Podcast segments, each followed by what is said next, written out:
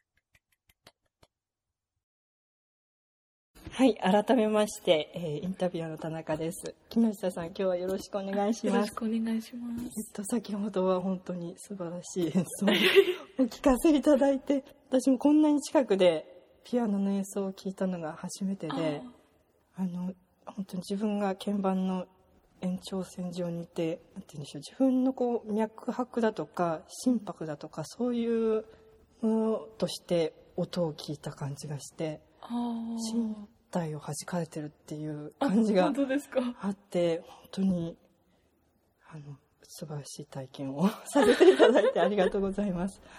あのこういうですね演奏活動というかピアノを、まあ、日常生活の中で練習もされていてあの哲学もあの日常生活の中で活動としてやられてる中でですね私はこう心配してしまう部分があるんですけどあの哲学やりすぎてピアノが指が動かなくなってしまうとか、うん、そういうことってないんですか？あそうですね。あの哲学をやることによって指を動指が動かなくなるっていうことは全然なくてあのなんか、ま、全然こう自分の中でこう違う筋肉を使っているような。違う筋肉。こう、うん、なんか本当に全然別の、こう、状態でこう分断されてるので、うん、それはないですね。うん。ただ、その、時間が今まで弾いてたのよりも減っている分、そあのー、ちょっと指が動かなくなるとか、そういうことはうんあるかもしれないんですけれども、哲学によって、その、んなんか、弾くことに影響を与えるってことは、ないかなとう思います。ん考えすぎちゃって指が動かなくなるっていう、そのリアルタイムで哲学が邪魔してるっていう感じはない。あ、そうですね。うん。それは、なんか全然、こう違う状態にあるので、精神状態も全然違いますか？そうですあね。うん。なんかこう、ほ本を読んでいる時っていうのと、その、指を動かして音を聞いてっていう状態と、全く別のー状態でいます動かしてる筋肉も違えばね。うん。精神状態も違うそうです感じなねんですねはい。で逆にこう哲学だったりピアノだったりにこうお互いにいい関係だったりするっていうこともあるんですか？ああ、そうですね。あのーなんかこう、生活にこう、リズムができるというか、その、全く違う活動を、うん、なんかこう、交互にうんやっている感じなので、まあ、リフレッションもうんうんうん。できますし、お互いにその、うん、そこに取り組んでる時間にすごくこう、集中できる感じはあります。あの先ほどお手洗いをお借りした時に、あのメモがいろいろ貼ってあって。あああの古典論理史のメモだったりドイツ語の活用のメモだったりがあって。前は譜面だったんですか、やっぱりあの辺は。そうですね。なんか前譜面、あの、バッハの譜面とかコピーして、あの、アン貼った。プをするのに置いてましたね。そういうス。ペースがはい。今は。そうですね。哲学の哲学の文献を読むために必要なそうですね。あるんですね。全然じゃあ対象があの重要なものとあして変わってしまったっていうことですよね。日常の生活空間がうん違ってきてるってことですもんね。うんうん今あのワンルームのお部屋にお邪魔してるんですけど、部屋の半分4分の1ぐらいですよねグランドピアノが。占めてましてはいあと半分ぐらいは哲学の本空間的にはですね、本と机とあって空間を見てもやっぱり哲学の方が大きい。同じぐらいですかね。まあ、そうですね。うんピアノは大きいのでうんうんうんね、空間的には占めてますけど。確かに確かに、うん。それで残りはキッチンがあるそうですね。感じですよ、はい。時間的にはそのはい。一日の配分としてはどうですか、ああ、そうですね。やっぱり今は哲学の方が圧倒的に多くて、うんうやっぱり、まあ、学校にも行ってますし、うんそこで、その、まあ、授業の予習だったり、うん。その自分の、まあ、専門の勉強だったりをしてると、やっぱり、ほとんど一日終わってしまって、で、まあ、残りの時間でピアノを弾くという感じで、まあ、あの、休みの日とか、今夏休みうん。に入ってからは、ちょっとピアノも、そうですね、あの、4、5時間とか弾けるときは弾くんですけれども、うん。何かこうお友達とかの関係で会話の個室も音大にいらっしゃった時から哲学を学ばれている方たちの集団に移られたということで会話の質も全然変わってそのそういう意味では生活も違ってきてるように想像するんですけど実際どうですか？そのギャップといいますか。そうですね、それはすごく変わったと思いますね。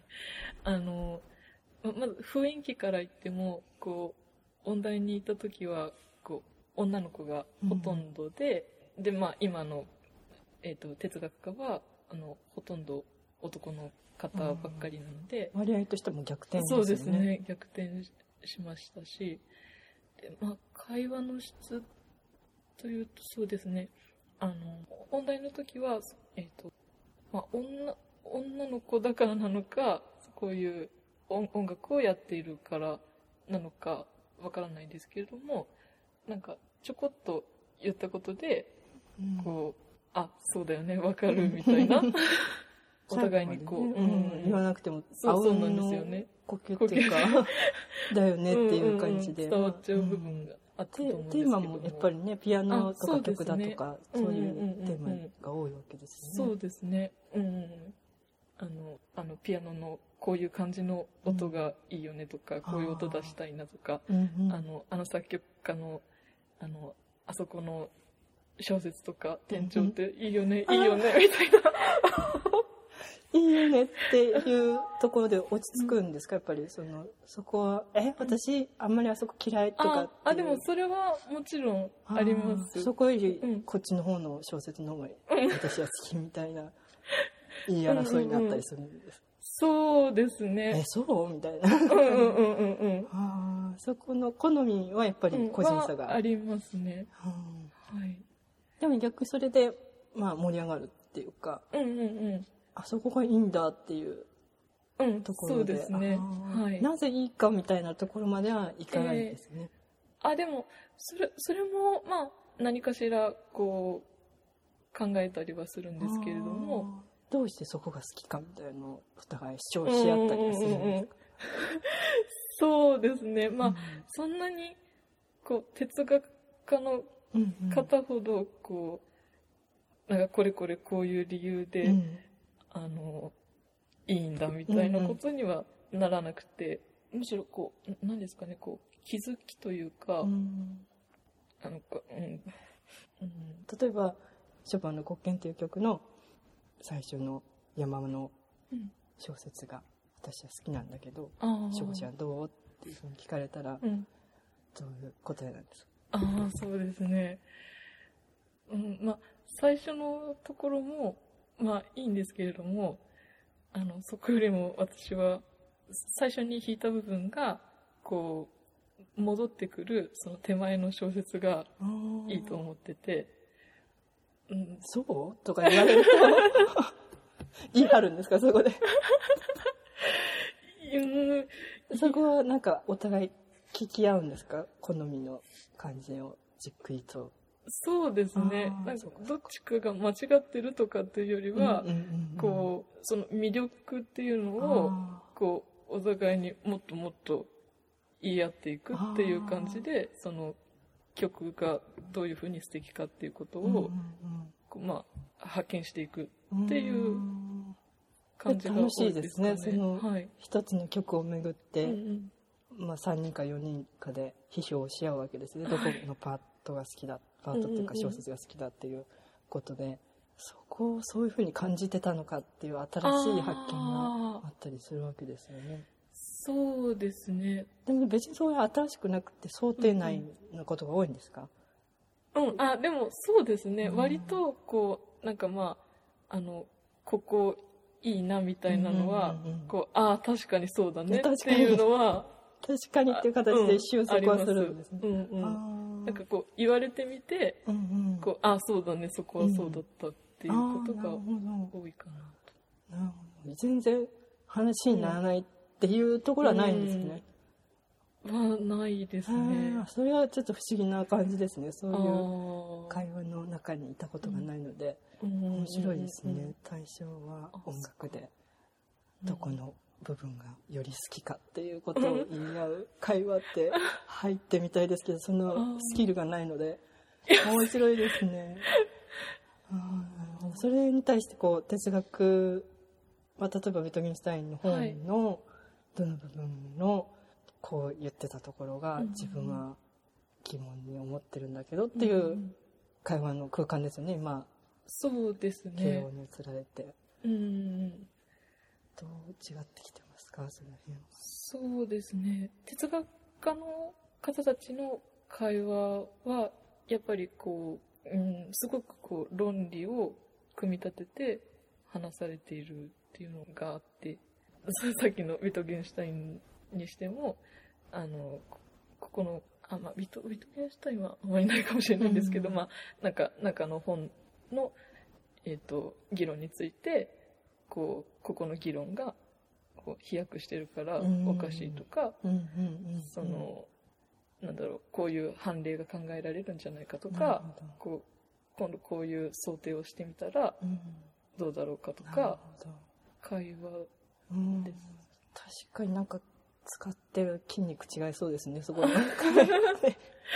好きか嫌いかっていうところから、うん的に矛盾があるんじゃないかとか、うん。自分はこっちの想定の方がよりある問題にして説明できると思うとあか、あそういう話になってくるんですもんね。そうですね。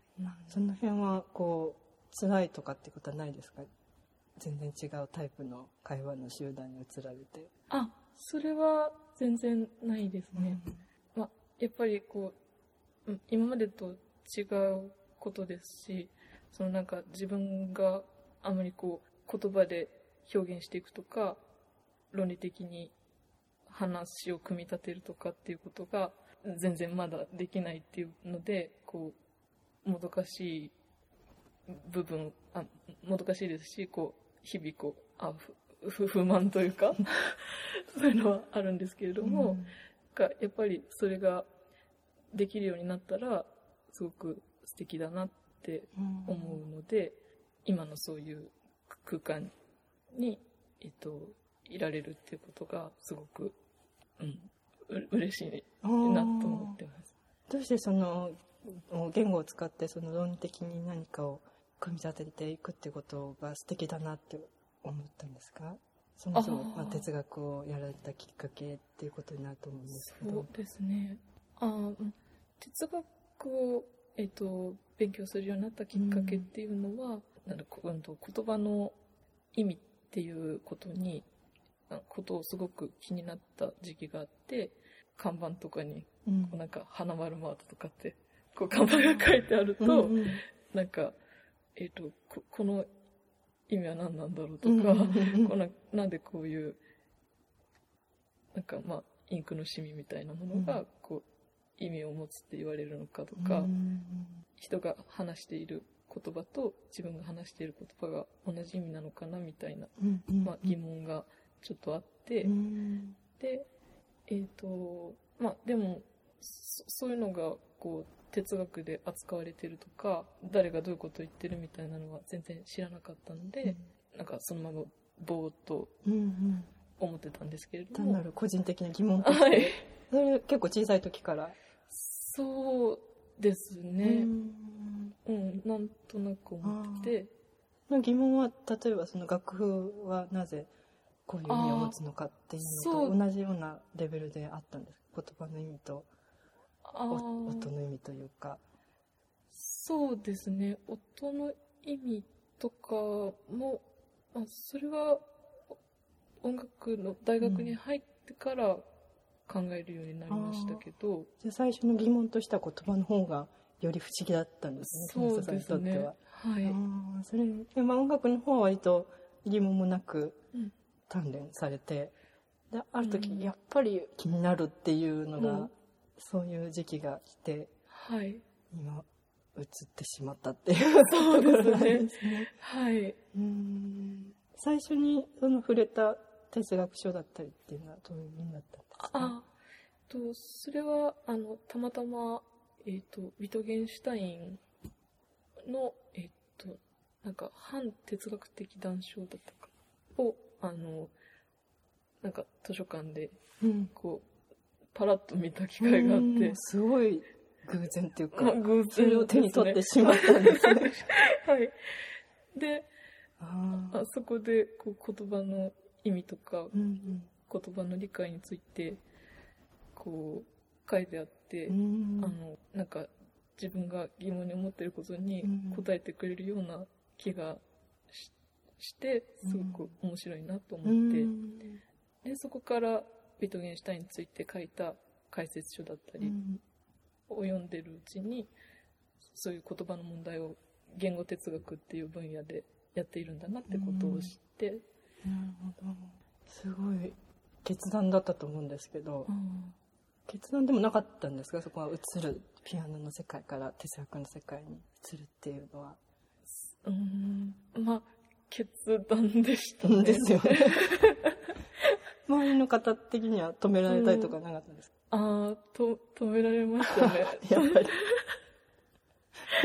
いや、こうなんかやっぱり、今更、うん。その新しいことをやっても、こう、そんな身にならないんじゃないかとか、今までせっかくピアノやってきたことを、こう、やめるのは、うん。まあ、良くないんじゃないかとかってうんうんいうことも、あの、友達とか、うん。まあ、大人、あ、大人というか、まあ、先生方とかうんうんからも言われたんですけれども、ご自身ではもう振り切って、じゃあ、その、反対意見は。一応反論されたんですか？それに対して。いや、それも確かにその意見はもちろんそうだと思うし、自分でもそこは、こう、どうなのかなってわからないので、すごく悩んだんですけれども、まだ半年ですもんね、うちられてから。そうですねね。まだちょっとは引きずってるんですか、い、いや、それは、入ってよかったなって思ってます。それよかったですね。はい。そんな、じゃあ決断されるときは悩まれたけれども、うん、そうですね自分の。直感を信じて。うん、そうですうね。んなるほど。で今、あの、哲学の中でやられてるテーマっていうのはやっぱり音楽に少しは関係してくるようなテーマなんですか？ああ、そうですね。もともとは、まあ、あの、さっき言ったように、あの、言語哲学をやるっていうことで、えっと、は入ったんですけれども、音楽の美学っていうのを、あ音あえっと音楽の哲学っていうのを、があるっていうことを、まあ、入ってから知って、で、えっ、と、うん、その、お音楽とその言語哲学で、こう、何かできないかなっていうふうに考えて、うん。で、まあ、やっぱり、その、もともとその言語を理解するっていうことが、どういうことなのかっていうことにすごく疑問があったので、ですえっ、と、それと同じように、その音楽を理解するっていうことも、どういうことなのかっうんていうことをこう一緒に考えてみようと思って、その音楽の方も結構その言語と類比されること多いですし、あの実際その楽譜と実際に出てる音とかうん。音っていう仕組みがその言語のなんだ文字とうん。うん。その音声で喋る言葉っていうふうに対比できますし、うんその、えっ、と、言語でいう文法みたいなものも、えっ、と、音楽で、あの、和声のうん。文法みたいなものがあるので、結構似てる部分があるんですけれども、その二つがこう、どのように違うのうん。かっていうことを、うん探ることで、音楽にこう本質的なものはうん。何なのかとか音楽のこう特殊的な価値だったり、まあ、目的だったりとかっていうものもこう、うん、納得のできる答えが出ればいいなって思って。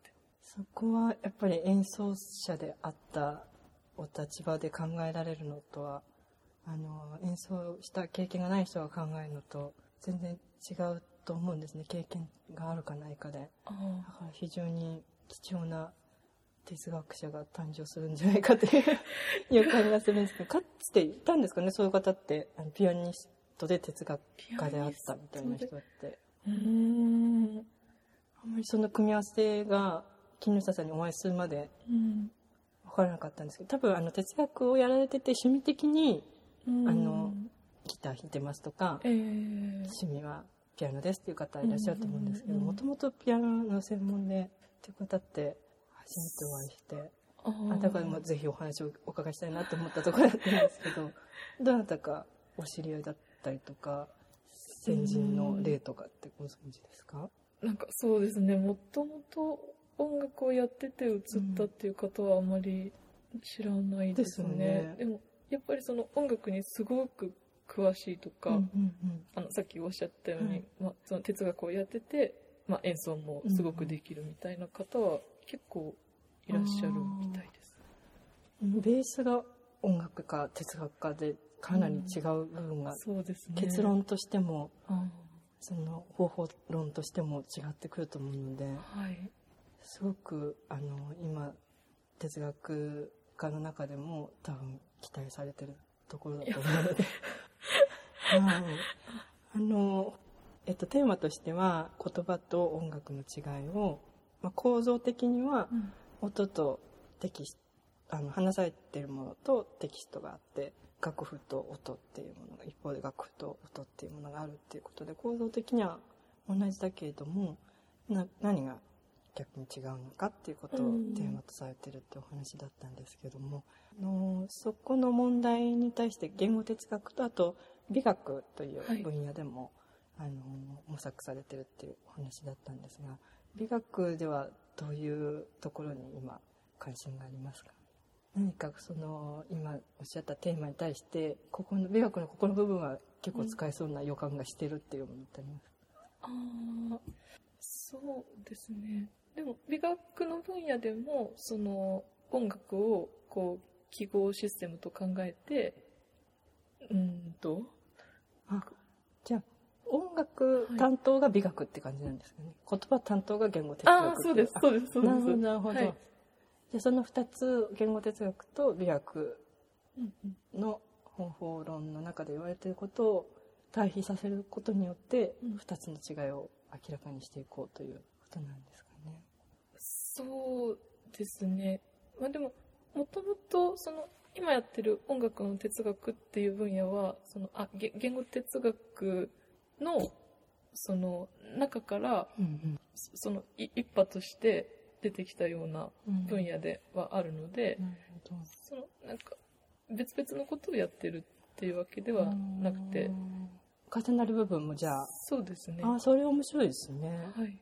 言語哲学の中でも音楽について論じられている部分があって逆に美学の中でも言葉について論じられているところがあるわけですよね。うん。あーじゃあそこをちょっとうまくすくい取ってつなげていくだけでもそれを木下さんがやられるっていうこと自体でもすごく何が出てくるんだろうっていうのは楽しみですね。そうですうね。んうん、でも両方ともその音楽にしても言語にしてもすごくあまりにも広いうんうんうんうんこう対象なので、何を救い取ろうっていうの、選択肢がいっぱいで迷っちゃうっていうところがはい。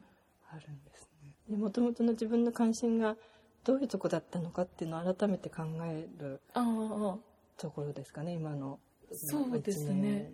生のはい段階では、はい。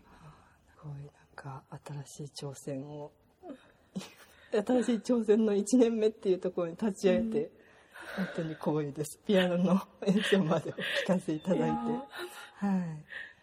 ああなるほど。そしたらその間違いを言葉と音楽の違いを明らかにしていくことで、まあ、木下さんにしか発見できない何かが今から明らかになっていくと思うんですけどもそれをこう将来的にはどういう形で自分のこうなんて言うんでしょう目標としてはどういうところにつなげていきたいって考えていただいてますか、ああそうですね。将来的に。そこはあんまり今こうやってることで結構いっぱいいっぱいな感じです。うんそうですね。うん。あのうん楽しくてしょうがない感じですね。うん。なるほどあの、うん、とにかくこう、あの、うん、何かになりたいとかっていう希望ではなくて、その、今、まずその、論文とか本を読む、こう、力をうん。つけて、その、今よりも、こう、早く、こう、一度にいろんな見解を、こう、読めるようになったら、すごく、こう、なんでしょう、世界が楽しくなるんだろうなっていうのが、うん。あるので。そんな予感があるんですね。誰に憧れちゃったんですいや、逆に。いや、そうそういうことではなくて、ああそういう自分になりたいっていう。そうですね。なるほど。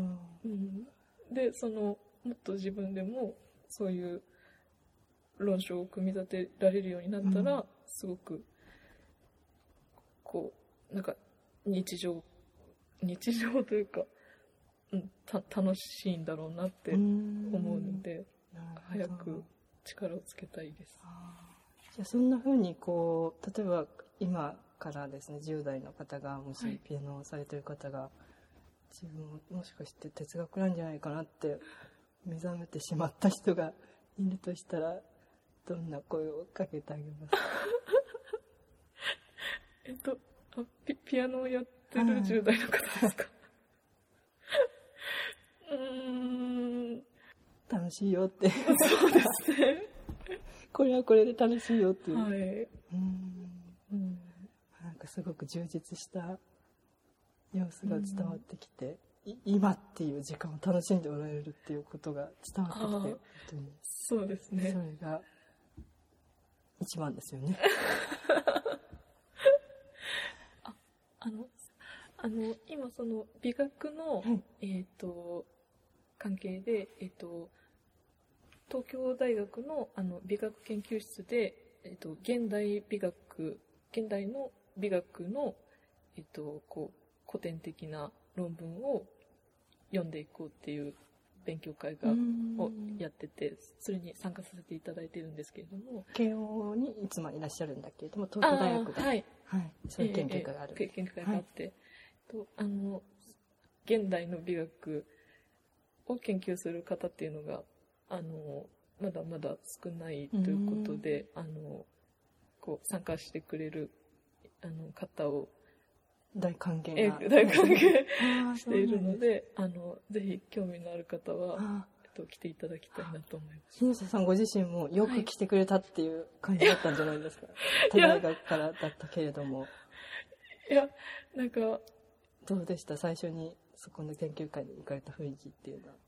ああ、そうですね。あ、まあ、すごく、こう、あ、皆さん親切に してくださって、あの、いろいろ教えていただきますしうん、勉強になってます。何人くらいでいつもされてるんですか？えっ、と、そうですね。